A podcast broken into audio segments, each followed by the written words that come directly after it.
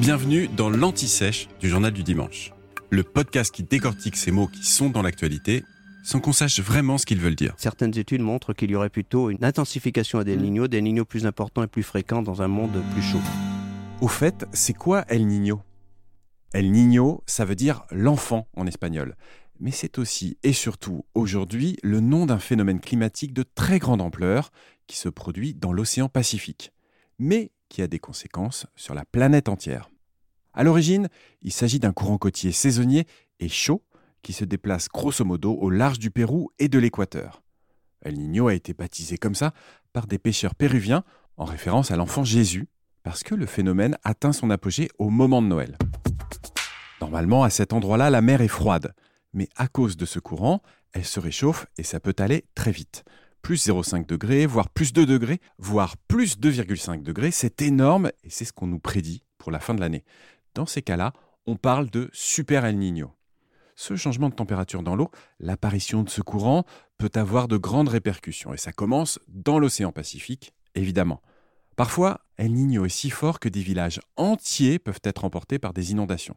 Dans les années 1970, le phénomène a même failli faire disparaître l'industrie de la pêche à l'anchois, qui est très importante pour le Pérou. Mais les répercussions ne sont pas que locales. Une augmentation des températures de l'air et de l'eau peut provoquer une sécheresse accrue dans certaines parties du monde, et de fortes pluies ailleurs. Et surtout, El Niño s'installe dans la durée. Le phénomène dure généralement entre 6 et 18 mois. Et voilà ce que dit l'Organisation météorologique mondiale, c'est l'institution spécialisée des Nations Unies qui fait autorité pour les questions liées au climat, au temps et à l'eau. Je cite son communiqué, le développement d'El Niño conduira très probablement à un nouveau pic du réchauffement climatique et augmentera les chances de battre des records de température. Mais attention, on parle des températures au niveau global, mondial. Pour la France, on ne sait pas encore mesurer l'influence d'El Niño sur notre climat. Vous venez d'écouter l'Anti-Sèche du Journal du Dimanche, le podcast qui répond à la question que vous n'osiez pas poser. Je suis Vivien Vergniaud et si vous avez aimé ce podcast, mieux si vous voulez écouter d'autres épisodes préparés par la rédaction du JDD, c'est facile. Abonnez-vous, suivez-nous, c'est gratuit.